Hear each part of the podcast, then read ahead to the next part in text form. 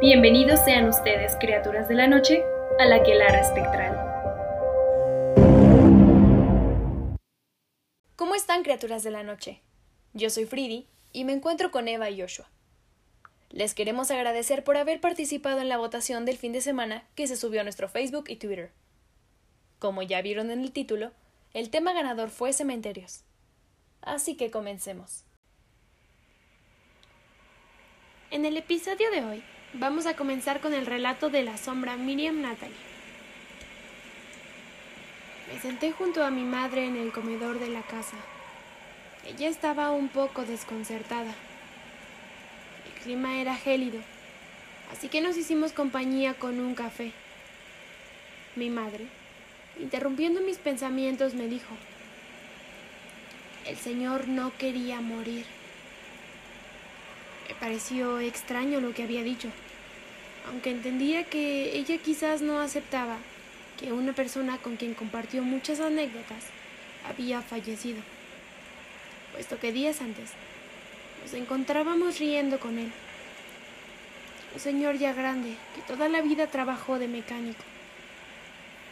La verdad es que todos nos sentimos mal con su partida. Su muerte se concretó con un paro cardíaco, aunque él había ingresado al hospital por un problema en el pie. Amputaron su pierna, operaron la columna vertebral y finalmente su cuerpo no logró resistirlo. Tratando de aceptar su dolorosa pérdida, continuamos con nuestras actividades. Días después, mi madre visitó a su esposa, se encontraba sumamente devastada.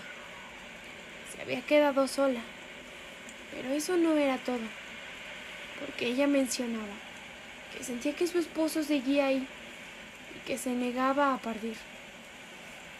Le dijo a mi madre que cuando estaba consciente, aún hospitalizado, se negó a seguir con el tratamiento recomendado por los médicos y suplicó que lo sacaran del hospital. Obviamente esto no sucedió. Pero su esposa comentó que sentía que le hacían maldades, es decir, le arrojaban objetos mientras pasaba por la casa, le cerraban las puertas, la luz parecía tener falso contacto y cosas como esas. Mamá la tranquilizó y le dijo que seguramente se estaba sugestionando. Inmediatamente, su esposa le comentó que habían pasado por muchas dificultades desde que sacaron el cuerpo de su casa. Los seis nietos, que se encargarían de llevar la caja cargando, dijeron que estaba exageradamente pesada. Cabe decir que la familia se estaba turnando para trasladarlo.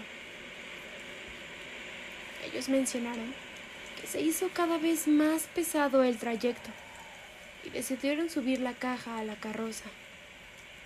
Llegando al cementerio, las cosas se complicaron aún más. No encontraban el lugar establecido para sepultarlo.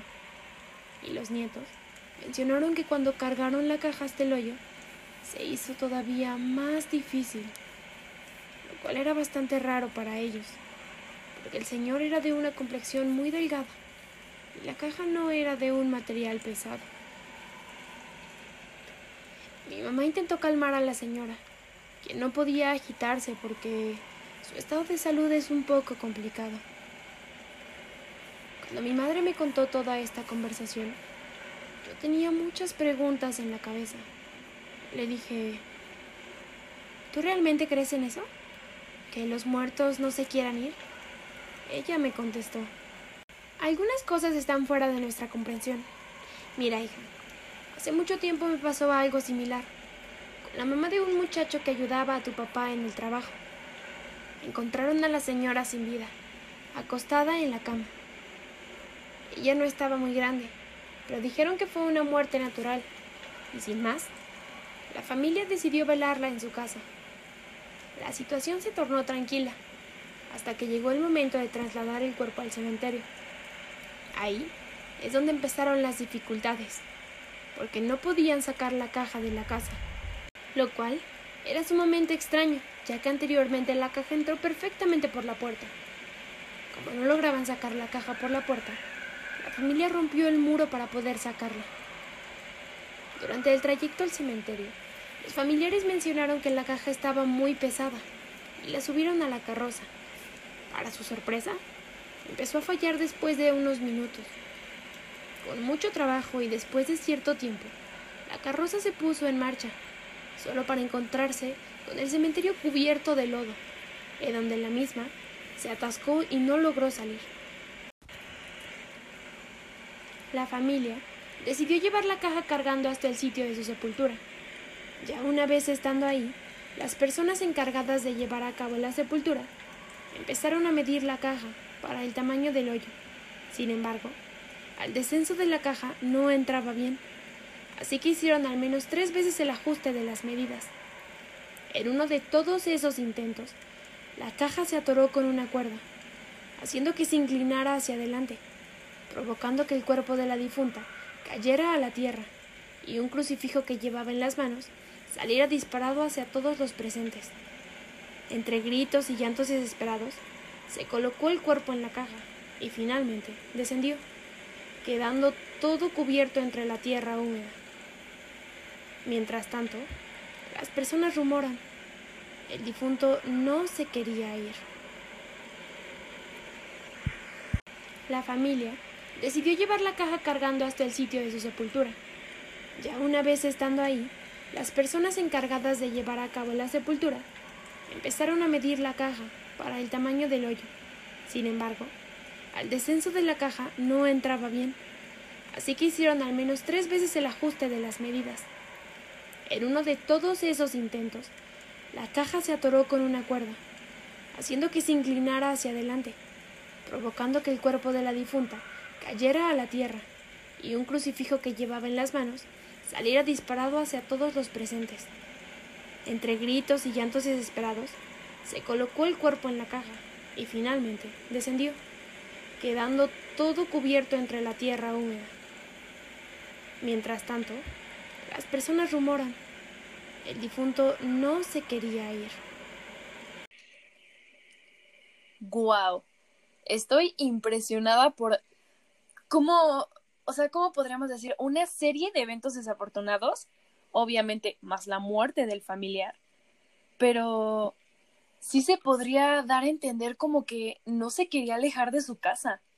Y mm, yo creo que lo que más me marcó fue eso que pasó con el ataúd. O sea, la están velando en su casa y de repente ya no pueden sacar el ataúd. ¿Qué acaba de pasar? What the fuck? Y bueno, también lo del hoyo, eh, que lo hacían más grande y luego más chiquito y otra vez más grande y así. qué feo. Sí, no ma. Y, y eso de que se haya caído el muerto y además les avienta un crucifijo, no manches, está horrible. Pues yo creo que por el apego que tenían a no quererse ir, lo mejor era cremarlos. Esto para que el espíritu no quedara en un limbo y no estuviera buscando su cuerpo. Pues sí. Makes sense. Justo. Yo la verdad nunca había escuchado nada parecido, pero parece que es algo bastante común.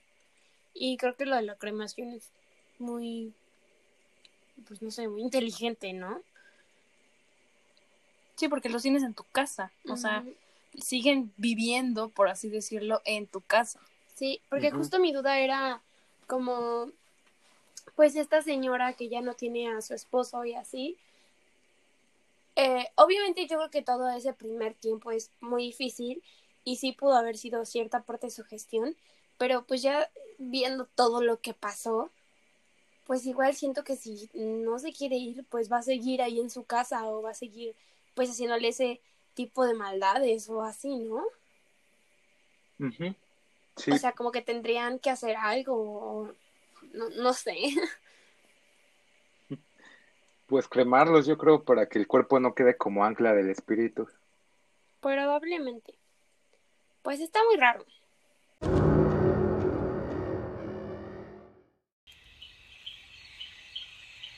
El siguiente relato es de la sombra Mónica Estrada. Cuando era niña, teníamos una parcela donde sembrábamos caña de azúcar. Esos terrenos tenían muchos vestigios de asentamientos indígenas. Y hubo un tiempo que a mi familia le dio por excavar. Hallamos infinidad de cosas que por no saber su valor histórico se perdieron. Pero recuerdo un día que al excavar sacaron huesos. No recuerdo si estaban dentro de una olla o la olla estaba al lado. Además, había muchas figuras de barro, vasijas y cosas de ese tipo.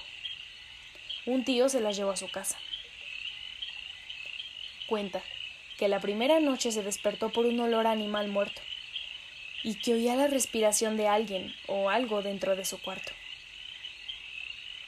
La noche siguiente pasó lo mismo, el olor y la respiración. Pero mi tío, cuando quiso levantarse, algo le cayó encima. Dice que era grande, como una persona, pero cuando lo tocó, estaba cubierto de pelo. Lo sostuvo contra el colchón, le respiraba en la cara. El olor era insoportable. De repente, de la nada, se le vino a la mente los objetos que había sacado de aquel entierro y dijo en voz alta Déjame en paz, y mañana te regreso todo. Inmediatamente aquello desapareció. Templando en la mañana, tomó todo lo que había traído y fue a enterrarlo donde lo había encontrado. Lo curioso es que teníamos en casa muchas cosas, muchos objetos. Recuerdo que fácil eran tres o cuatro cajas. Un dolor enorme que se hubieran perdido. Y nunca, nunca nada nos pasó. Solo con esos objetos. Mi abuela cree que tal vez eran cosas de algún brujo, curandero, o algo así que existían en esos tiempos. ¿Qué habrá sido ese animal que sintió encima de él? Pues quién sabe. Me vi como su espíritu, ¿no? O sea, como que eso tal vez cuidaba los restos y fue como a demandar que los regresaran a su lugar. O, tal vez como que, mm, digamos que como el alma de, proyectada de esta cosa era libre y al tener todas esas cosas guardadas en su casa, como que lo tenía atrapado, encerrado ahí y no podía salir tal vez. Chance, como decía la abuelita, esas cosas le pertenecían a un chamán. Mm, sí puede ser. Y por eso el espíritu guardián protegía esas cosas. Y si la propiedad era muy grande, puede que fueran de algún de algún lugar sagrado. Ah, pues sí podría ser. Y sí, por eso sí que regresaran. Chance. Y, y, y maybe, pues, eh, las otras cosas que tomaron solo eran vestigios X. Y estos, en este caso, maybe hasta tenían como la esencia de este brujo, chamán, lo que sea, o algo impregnado de esta persona, o tal vez hasta murió de una forma tan trágica que se impregnó a estos artículos o algo así.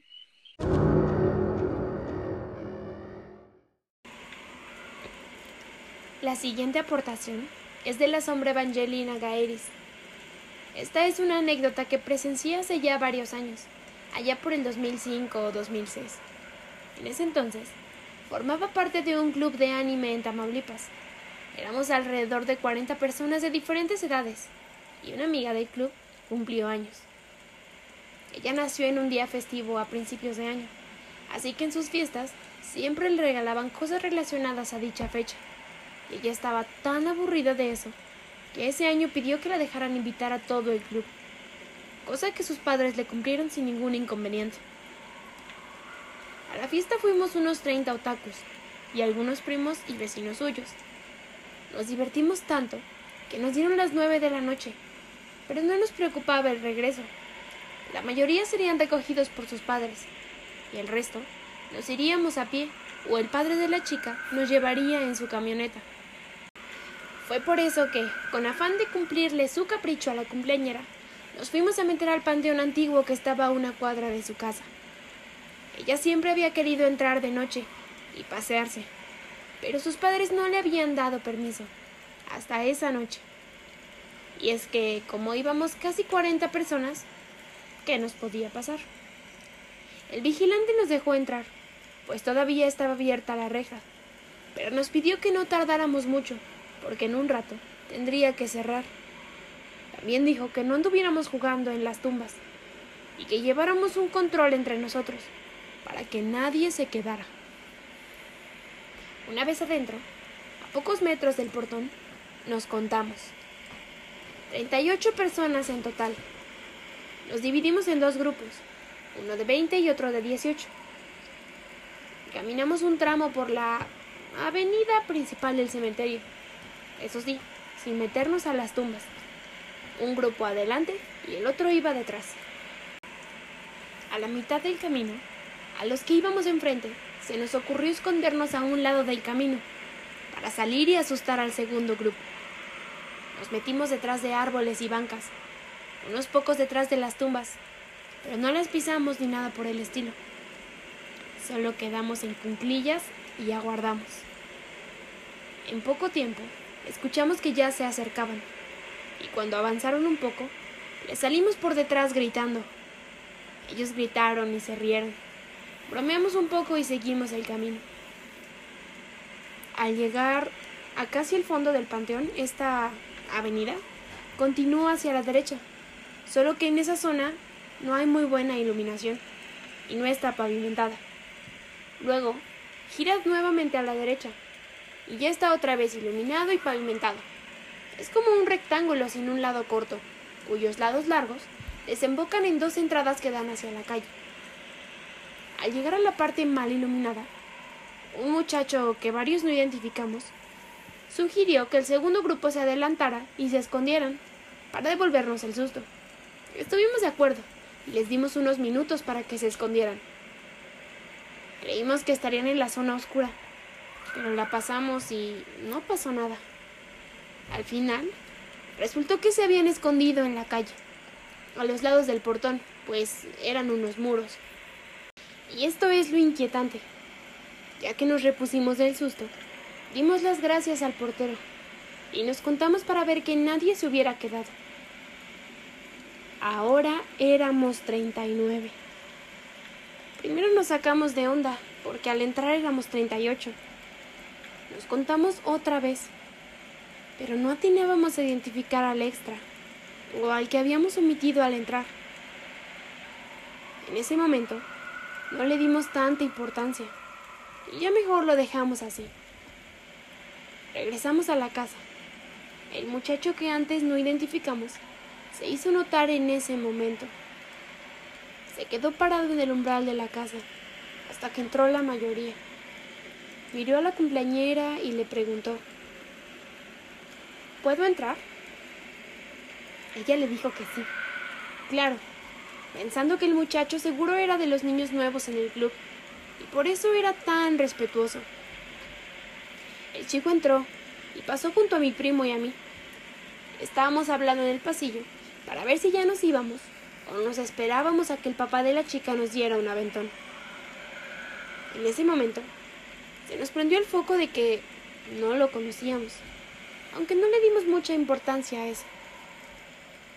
Entramos a la sala, de donde lo vimos entrar y no estaba ahí. Minutos después, pasamos a la cocina por una rebanada extra de pastel para llevarnos, y tampoco estaba ahí. Por el momento lo dejamos así, pero hablando de esa fiesta días después, caímos en cuenta de que nadie había visto a ese muchacho antes de entrar al panteón. Nadie lo conocía. No era familiar ni vecino de la festejada. Y nunca salió de la casa. Al menos no por la puerta de enfrente, ni con los demás. No lucía súper pálido o extraño en absoluto. Era un muchacho cualquiera de aproximadamente 17 años. Cabello, ojos y piel normales. Ropa de la época, en fin, no parecía fantasma.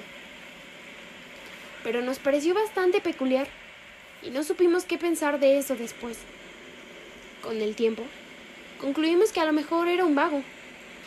Pero ahora me entró la duda de, pues, si no sería algo más, como un habitante del cementerio que se nos pegó para salir de ese lugar.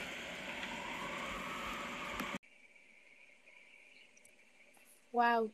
Lo que estaría interesante saber es em, si a la chica del cumpleaños le siguieron, o sea, bueno, le pasaron algunas cosas en su casa, ¿sí? Porque ella le dio completo el permiso de que pasara, o sea, em, ya habíamos platicado en, en, en, en, episodios pasados, ¿no? Que pues ellos te piden permiso para entrar y pues ella lo hizo, fue como, claro, pásale. Sí, de hecho, esta sombra, eh, creo, al parecer creo que sí me comentó un poco sobre eso y me dijo que en su casa antes ya pasaban cosas y después siguieron pasando a partir de esto. Okay. O sea, como porque yo le pregunté que justo lo que acabas de decir, ¿no? Y me platicó. Entonces, eh, pensamos que ¿No tal vez casa no. de su amiga? Ajá, ajá, o sea, en casa de la chica Ah, esta ya pasaban cosas. Ajá. Entonces no saben, o sea, si realmente fue por eso, porque según esto antes ya pasaban cosas. Entonces, eh, maybe mm, si eso lo aumentó o quién sabe, pero sí, justo como dices, ¿no? Le dio totalmente el permiso. Y es raro, pero justo pues lo ves así tan tonto como de no, pues es penoso o es de los nuevos, no se lleva muy bien con la chica, entonces pues puede pasar, pues sí, ¿no? ¿Cuál es el problema? Pero fíjate, ya desde ahí lo estaban observando y ya estaban viendo que, que ese chavo no lo habían visto antes. Pero claro, en el cementerio, en bola, ¿quién iba a saber? Así es. Y luego se cuentan y pues sí son tantos, a lo mejor contamos mal, lo que sea, pero lo raro es que, o sea, lo que a mí me pareció muy interesante de este relato es como, qué curioso que ven que al principio el grupito de ella fue lo- los que espantaron al grupito de esta sombra que cuenta la historia. Y la segunda vez quien organizó fue este niño, fue esta persona de, ahora nosotros hay que escondernos y espantarnos. Qué curioso que, pues, no sé, que se haya comportado así, ¿no? O sea, que, que haya participado en la dinámica, por así decirlo.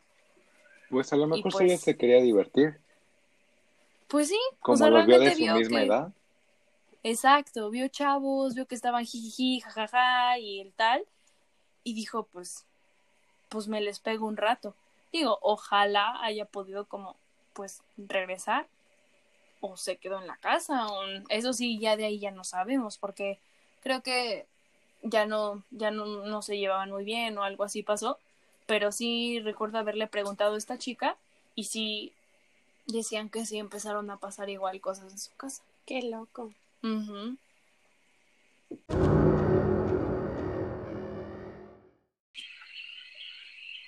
Relato corto. La cremación de una bruja. Eliezer García, antiguo hornero de una funeraria en Barranquilla, cuenta que su experiencia más escalofriante la experimentó la noche en que le tocó cremar a una bruja anciana y gorda, cuyos familiares le pidieron cremar porque se dedicaba a la brujería y como tenía mucho reconocimiento entre el gremio de la magia negra, temían que al ser enterrada tomaran partes de su cuerpo para trabajos de hechicería. Deposité el cuerpo de esta bruja en el horno. Le quité unos anillos muy raros y unos collares. Como era muy gorda, la mantuve durante tres horas en el horno, para que se quemara totalmente. De repente, comencé a escuchar una risa y el maullido de un gato acompañados de varias voces quejándose. También sentí golpes dentro del horno y una voz ronca que decía, Abre la puerta para salir. Contó García, quien se desmayó y fue incapacitada durante una semana al presenciar tal escena, en la que los espíritus malignos comenzaron a salir. Pues qué acertado cremar a esta señora, porque como dicen, ¿no? Hay gente que roba tierra del cementerio y luego hasta huesos y bla, bla, bla. Imagínate robarte de alguien tan poderoso en la magia negra. Fue justo lo que pensé. O sea, está cañón. Lo raro es eso, ¿no? Que empezó a gritar y a decir cosas. Digo, puede ser, o sea, yo sé que va a sonar un poco raro o ofensivo, tal vez, pero todas esas almas que con las que trata y maltrata, pues obviamente es demasiada carga que debió haber tenido. Digo, este, pues ya estaba grande, supongo yo, pero aún así, pues todo lo que tiene acumulado, pues tiene que salir. No sabemos si era bueno o malo. Lo bueno es que este señor no abrió la puerta, sino quién sabe que se hubiera liberado. Sí. Sí, hasta un gato había ahí entre las almas. Ajá, qué loco. Quién sabe qué show.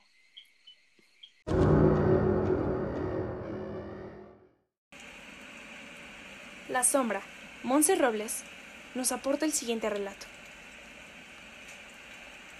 Les quiero compartir una historia que me sucedió hace seis años. Yo soy de San Luis Potosí. Las locaciones de mi relato ocurren a las afueras de San Luis, por una carretera y un camino un tanto estrecho.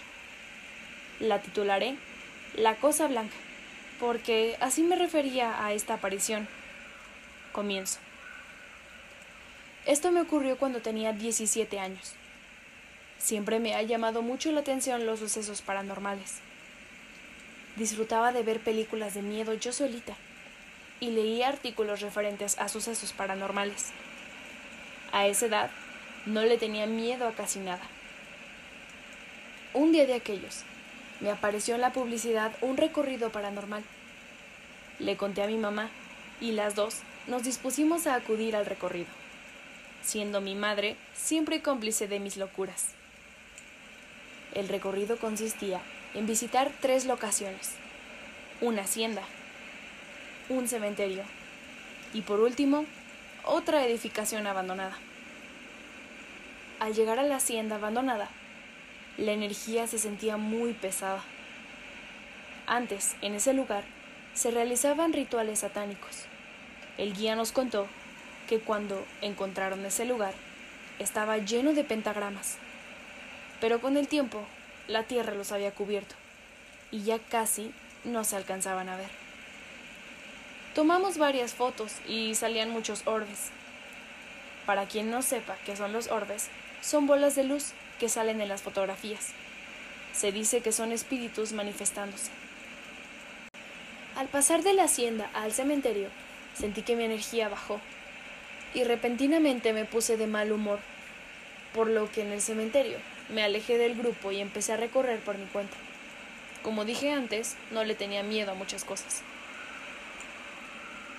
Mientras caminaba por el cementerio, iba viendo las criptas y admirando el paisaje.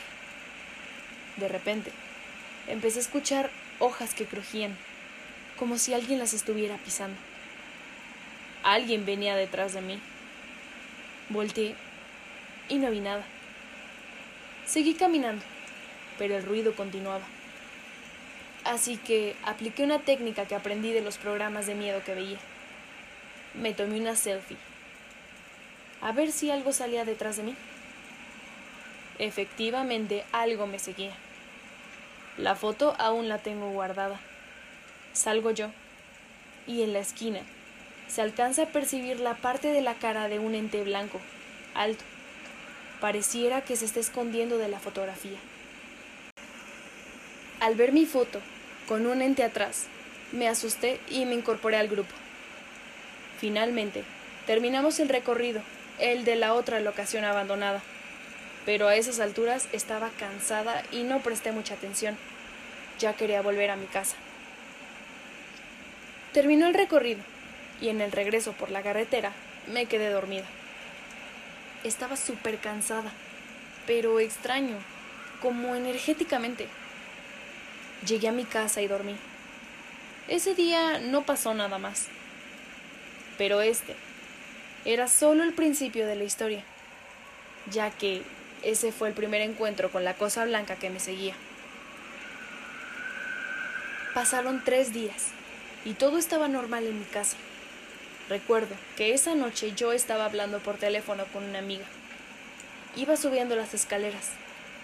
Mis escaleras son en forma de V, por lo que cuando vas subiendo, ves la primera parte de ellas. Cuando estaba por llegar al segundo piso, vi que venía siguiéndome una cosa que era como blanca, pero parecía sucia. No era transparente, era más bien algo opaco. Era una cosa alta, ya que yo estaba en lo más alto, y aún así estaba casi de mi altura. Juraría que vi una cara. Parecía lamentosa o algo así, como el cuadro del grito o la máscara famosa de la película Scream. Me espanté horrible. Lancé el teléfono, me tiré al piso y grité. Mi mamá llegó luego, luego, y me preguntó qué pasaba. Le dije, La cosa blanca allí. Hay algo que me sigue. Obviamente, la cosa había desaparecido. Esa noche, le atribuí todo al cansancio. No le quise dar importancia y me fui a dormir. La segunda vez que vi esta cosa, yo estaba haciendo mi tarea en el comedor. De mi comedor se puede ver a la puerta principal que es de madera y vidrio. Desde ese ángulo veo directamente a la cochera. De repente, sentí como algo me estaba viendo. Entonces, volteé hacia allá y vi como una silueta escondida detrás de un muro, el que está al lado de la puerta. Se estaba asomando. Me quedé en shock. Le grité a mi mamá, quien bajó corriendo las escaleras. Ya cuando llegó, me preguntó qué pasaba, y le pregunté, Mamá, eh, ¿es mi imaginación? ¿O detrás de la puerta hay alguien que nos está observando? Las dos nos quedamos en silencio por un momento. Estábamos viendo la puerta. Y luego, mi mamá me dijo, vámonos arriba, Monse. Me di cuenta que ella también vio a esa cosa asomada, lo que me dio muchísimo miedo. Esa noche puse agua bendita en mi cuarto, el de mi hermana y mis papás para que no se pudiera acercar a nosotros lo que sea que hubiera sido esa cosa. La última vez que la vi, yo estaba entrando a mi cocina. Hay muchos vidrios y en la noche parecen espejos. Entré a la cocina y me disponía a prepararme un té. Me puse enfrente del microondas y sentía algo. Así que volteé hacia la ventana que reflejaba todo y vi cómo estaba ahí en la entrada de la cocina, volteando hacia donde yo me encontraba. Era una cosa alta y traía como una túnica. En ese momento me volteé para verla y ya no estaba. Pero en definitiva, esa fue la que más me espantó. Ya había sido demasiado y no sabía qué hacer para que se fuera. Le conté a mi mamá, quien también ya estaba muy asustada. Una amiga suya le pasó el contacto de una señora que tiene el don de la evidencia. Fuimos con ella y lo que nos dijo fue que se me había pegado la energía baja de un ser que se aprovechó de que me encontraba vulnerable. Me encontraba atravesando por momentos de tristeza por algunos motivos personales. Cuando nos contó esto, también nos dio soluciones. Lo que hicimos para que nos dejara este ser fue que rezamos todos los días el rosario. Prendimos inciensos y quemamos algunas hierbas que ella nos dio. Puse agua bendita en toda mi casa mientras rezaba y puse detrás de mi puerta principal limones. Afortunadamente, todo lo que hicimos dio resultado y nunca volví a ver a ese ser que me asustó tanto, esa, la cosa blanca. Ahora, ya no soy tan valiente como antes y me espanto con más facilidad. Pero me siguen gustando mucho las historias paranormales. Órale, pues, como nos dice este ser de frecuencia baja, era como un parásito. Se alimentaba de esas emociones negativas, de esos sentimientos, y pues le robaba su energía. Sí, sí, es común, ¿no? Es común eh, escuchar eso de que un lugar donde la, la, frecuencia es baja, la energía es baja, llegan estos seres como a, pues, a comerte, ¿no? A comerse, alimentarse de, de esas emociones negativas. Y lo que se me hace curioso es que sí, posiblemente tal vez lo agarró de- del cementerio o tal vez lo agarró desde la primera locación que fue la hacienda. Entonces, quién sabe, pero ya la estaba siguiendo y como dice, o sea, a lo mejor y ella estaba muy normal, pero pues sí tenía algunos problemas personales.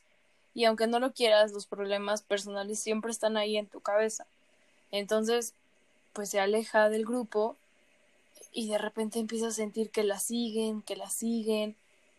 Y pues muy inteligente sacó su foto, pero justo pasa que, que esto que, por ejemplo, a mí, a mí me pasa, ¿no? Que cuando decía que pasaban cosas en mi cuarto y así decía, voy a poner una cámara para grabar, para ver qué está pasando.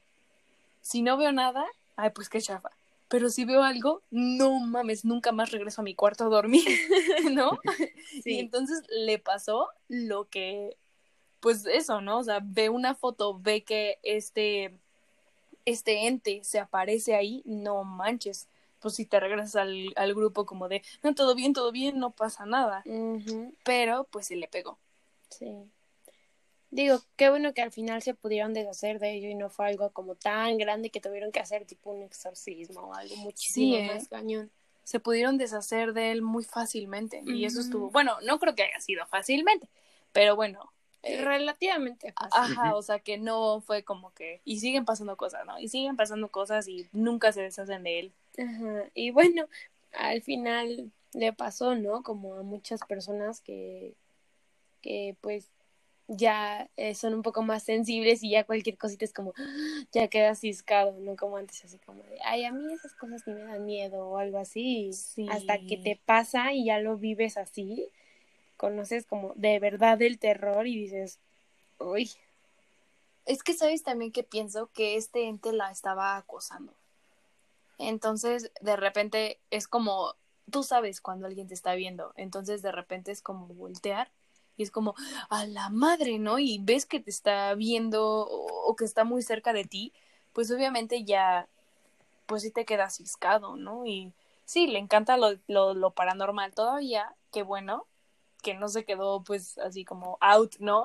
Diosito forever, ya no quiero saber nada de eso, pero aún así, pues obviamente ya te vuelves más pues susceptible a que ah, si algo se movió puede ser que si esto que el otro y pues obviamente ya te dan más miedo a las cosas. sí, claro. Pero lo raro es que estaba como gritando y ¿sabes qué pensé? En otra cosa que nos pasó a nosotras y fue arriba en el cuarto de, de música lo de la cara gritando. En este caso, o- ojalá les podamos compartir la foto y la vean en las redes sociales. Sí se ve una cara gritando también en, en del relato de esta chica. Se ve atrás cómo está la foto y la cara como gritando.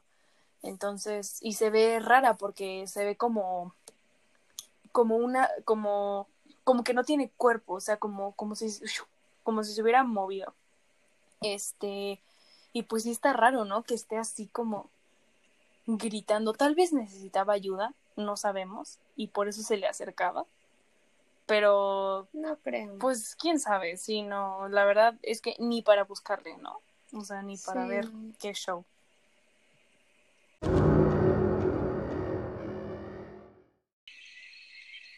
El siguiente relato es una aportación de una sombra anónima. Hoy les voy a contar sobre algo que le pasó a un compadre de mi mamá. Siempre nos cuenta anécdotas de terror que le han ocurrido desde niño. Pero esta en particular la recuerdo más, porque sucedió en un lugar por el que tengo que pasar muy seguido. Se los cuento como se lo contara él, en primera persona. Hace unos 14 años, trabajaba en el aeropuerto de la ciudad, en mantenimiento. Tenía que llegar antes de las 5 de la mañana. Y como no pasaba transporte público a esa hora, y sería muy caro pagar un taxi diario, salía desde mi casa desde las 3 de la mañana y me iba caminando hasta mi trabajo. Aunque tenía que cruzar por varias avenidas, había tramos en los que no servía el alumbrado público Iba casi a obscuras. Uno de los tramos más oscuros era el que estaba unos 500 metros antes de llegar al aeropuerto. En él había un cementerio relativamente nuevo, abierto hace unos dos o tres años. Siempre traté de pasar tranquilo sin sugestionarme, caminando rápido y sin voltear hacia la entrada del cementerio. Una madrugada, débilmente iluminada por la luna, mientras pasaba cerca del cementerio, noté una silueta a unos 20 metros de mí. Se notaba que era de un hombre, pero aunque todo estaba muy oscuro, la silueta se veía más oscura. Como era raro que me encontrara con otra persona en ese tramo, pensé de inmediato en un ratero. Crucé hacia el camellón para evitar pasar al lado de ese hombre. Pero cuál fue mi sorpresa al ver que de pronto se apareció frente a mí. No lo vi moverse, solo se apareció. Me detuve un momento y rápidamente me moví hacia la acera de enfrente del cementerio. En cuanto alcé la mirada, vi de nuevo a este hombre frente a mí. En un segundo, fue entonces cuando pensé, esto no es normal, y me asusté en serio. Sin bajar la mirada, pasé de nuevo al camellón. En un parpadeo, se ubicó de nuevo frente a mí. Casi no se acercaba. Guardaba su distancia, pero me impedía pasar con libertad. Cuando volví a cruzar hacia el cementerio, cerré los ojos y dije lo primero que se me vino a la mente. Yo no te maté. Estas palabras fluyeron de mi boca. No sé si por el miedo o porque fue lo primero que se me ocurrió, pero seguí hablando. Yo no te maté, amigo. Si alguien te hizo daño, lamento lo que te pasó, pero no fui yo. Solo quiero ir a mi trabajo. Déjame pasar. La silueta caminó y se acercó a la entrada del cementerio. Comprendí que se hacía hacia un lado para que pudiera pasar. Así que corrí hacia adelante, sin voltear pasando al lado del muertito. Corrí hasta que llegué a mi trabajo. Mis compañeros me vieron pálido y agitado, y les conté lo que vi. Cuando me calmé, algunos compañeros me compartieron que también han visto a ese fantasma. Lo ven cerca del cementerio. Un par más me contaron que, cuando vieron la silueta, sintieron que alguien se sentó detrás de ellos, en la bicicleta o en la moto donde se transportaban, por lo que casi se cayeron del susto. Ya no volví a ver la silueta, al menos no como aquella vez. Ahora cada vez que veía algo en el camino, era una sombra borrosa, en la entrada del cementerio que se difuminaba, mientras yo me acercaba. Wow. No me imagino el miedo del señor. Y bueno, pues ya después de tantas cruzadas de calle, o sea, de que me voy para acá y me voy otra vez y me regreso y así, obvio ya no es normal. ¿Y cómo es que esa persona se cruzará rapidísimo y frente a él, ¿no? O sea, eso es imposible.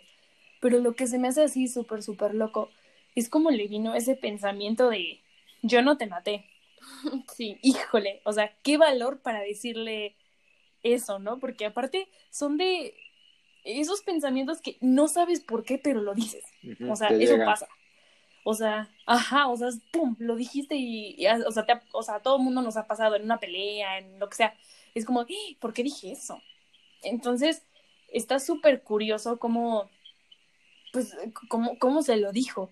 Lo que me quedé como así pensando, y bueno, ya saben que yo siempre me meto bien deep, ¿no? Pero es, ¿le habrá visto la cara a ese ente? O como todo estaba oscuro, ni se la alcanzaba a ver, o no sé, o sea, me da mucha curiosidad saber eso. Pues no creo, yo no creo que se la haya visto. Mm, mm. O sea, más como una sombra negra. Ajá. Y pues yo Puede creo ser. le tenía más miedo a que fuera un asaltante a que fuera un fantasma.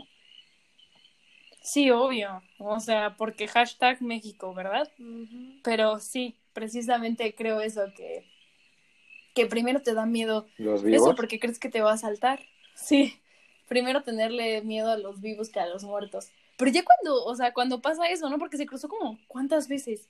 ¿Como ¿Cuatro? seis?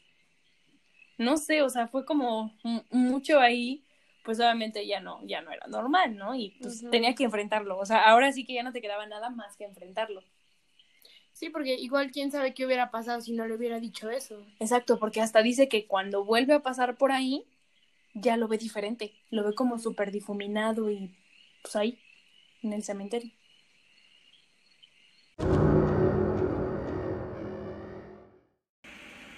La siguiente historia es de la página El Borrador. La visita. Mi hermano era un traficante. Le gustaba la noche, los lujos, las drogas, la plata y las armas. Temido, odiado y admirado. Líder de la población. No corrió una mosca sin que él no supiera. Padrino de la 58 a quien todos buscaban por algún favor. Mi bonita casa, el refrigerador lleno, la ropa de marca, nada le faltaba. Richard Verdugo se llamaba, egocéntrico como él solo. Decía que tenía todo, que solo le faltaba ser inmortal. Lo quise imitar, pero nunca dejó. Si me veía en malos pasos, donde me pillase, me iba a sacar la cresta. Que mejor estudiase, que no fuese como él, que no tenía el talento de calle. Pero no hay narco eterno, dicen. Su misma soberbia se encargó de jugarle una traición. Su más cercano lo vendió a la poli, pero este no se dejó. Un 23 de agosto se enfrascó en una balacera en la que yo me encontraba junto a él y lo vi caer muerto de un tiro en la cabeza. Fue un martes en la madrugada que alguien hizo sonar la chapa de la puerta. Se querían meter a la mala. Probablemente los enemigos de mi hermano que nos robarían todo. Mi vieja tomó una pistola y apuntó. Pero cuando aquel intruso abrió, la sorpresa fue mayúscula. Hola, ma. Oye, Cambien la chapa. Con un simple fierrito entré. Así de fácil. Oigan, ¿tienen monedas? Le quedé debiendo planta al taxista y me está esperando afuera para que le pague. Mi madre prendió la luz. El Richard. Ahí. En nuestra casa. Como si nada. Luego, se quejó que tenía hambre y que por favor le cocinaran algo. Mi vieja se largó a llorar. Ven, acompáñame a comer, me dijo. No, no puede ser. Tú estás muerto. Yo vi cuando te mataron. Hermanito, déjate de hablar de eso. ¿Me extrañaban o no me extrañaban? Sí, contestó mi madre emocionada. Ya pues. Aprovechenme entonces. Tomamos al otro día temprano el bus con dirección a Cartagena. Mi vieja hizo huevos duros, sándwiches y compró churros rellenos. Nos metimos bien adentro en la playa para agarrar la ola más grande. Jugamos a las cartas. Y de vuelta a Santiago, a regalonear. Él me golpeaba la cabeza, como el abusivo que siempre fue, mientras mi madre nos observaba contenta. Pero la visita era corta. Había que despedirse. Lo abrazamos fuerte. Lo vimos dejar en taxi hasta la entrada del cementerio. Y antes de verlo desaparecer, nos dijo que vendría a buscarnos cuando fuese la hora. Con el tiempo, junto a mi madre, armamos una pastelería y nos marchamos de aquel lugar. Pasaron años y la vida junto a ella se volvió más que una costumbre, porque por alguna razón sentía la necesidad de no despegarme jamás de su seno. Pero un día, la vi caerse sola en la entrada de la pieza. Sufría de constantes mareos y terminó en cama por los dolores que tenía en su cuerpo. Lo cierto es que se notaba que le quedaba poco tiempo. De pronto, se escuchó un auto que se estacionaba afuera. Y cuando vi a mi hermano levantándome la mano para saludar, decidí cerrar la puerta con pestillo. ¿Y a ti qué te pasa? me preguntó. Ándate de aquí. Mi madre, desde la cama escuchó su voz. ¿Hijo? ¿Es tu hermano el que está golpeando? No, no, no es nadie. Y este se hacía notar. ¡Weón! Ábreme la puerta, si no quieres que te saque la cresta como siempre. Él ya no era bienvenido. No ahora. Quizás más adelante. Pero el Richard insistía. Era lógico. Se la quería llevar. Creí que en algún momento se aburriría y se marcharía junto a ese taxi. Sin embargo, no cesaba. Hijo, no seas maleducado y deja entrar a tu hermano. No, si ya se fue. ¡Abre! gritaba desde afuera. Mi madre me tomó de la mano. Te amo. Mamá, no. Si Richard puede venir otro día. Hijo, estoy sufriendo. ¿Qué más iba a hacer ante esa frase? Me puse a llorar sobre el vientre de ella mientras escuchaba los golpes insistentes en la puerta y los fuertes bocinazos del taxi. Me levanté, abrí y el Richard entró. Este se sentó al lado de su cama y le besó la frente. Pucha, viejita, que te ha tocado duro, le dijo. Sí, lo sé. ¿Vamos? Está el taxi afuera. Me va a salir más caro por culpa de este otro. Entre los dos la levantamos y la subimos al auto. Me senté con ellos atrás para ir a dejarlos.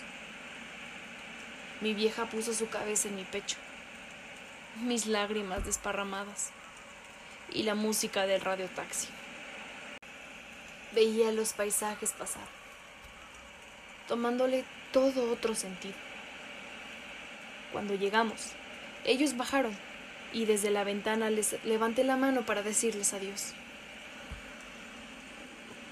¿Y tú qué te quedas ahí atrás? me preguntó el taxista mientras me viraba desde el retrovisor. ¿Ah? No, no, vámonos nomás. Prefiero despedirme desde aquí. ¿Despedirte? Si tú te vas con ellos. ¿Qué? No, no, si yo estoy bien. Aún no es mi hora. ¿No? Y todo volvió a mí. No podía ser. ¿Cómo nunca lo recordé? Fue ese 23 de agosto. Le dispararon en la cabeza. Y cuando lo fui a abrazar, entonces no vi venir la bala siguiente. ¿Y por qué no estuve con él todo este tiempo? Créeme, esa mujer sufrió más por ti que por él. De él se pudo despojar de ti jamás. Qué bonita historia. Y qué triste.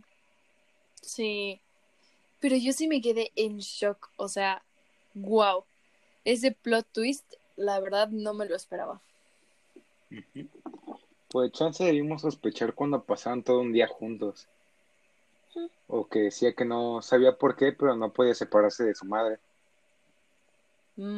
Y como no se dio cuenta después de tantos años. Sí, está súper loco. O sea, la mamá siempre estuvo con un fantasma, no manches. Y lo que yo me pregunto, em, o sea, yo sé que es una historia, pero suponiendo que, fue, que fuera real y todo eso, ¿la mamá habrá visto al fantasma de su hijo? ¿La mamá habrá visto al fantasma de su hijo, el que narra la historia como normal o como fantasma? Como normal. Qué buena pregunta, Dorothy. Pues yo creo que la mamá sí sabía. O sea, porque de alguna manera no, no lo quería dejar ir. O sea, no, no podía dejarlo ir, ¿sabes? Pero, pues, no lo sé.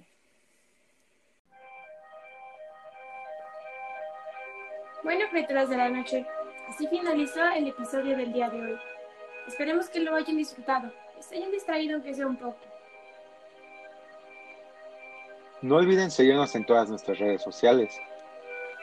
Nos pueden encontrar como Aquelarre Espectral.